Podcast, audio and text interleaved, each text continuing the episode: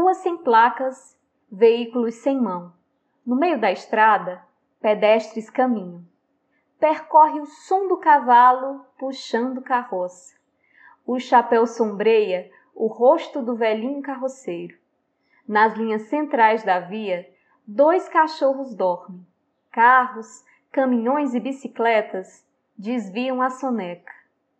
A calmaria da cidade me atropela. A boca surpresa do ciclista atravessa palavras. Duas carretas vindas de cada direção se cruzam. Os cães são obrigados a se levantar. Instantes depois da passagem, voltam a ocupar a cama asfáltica.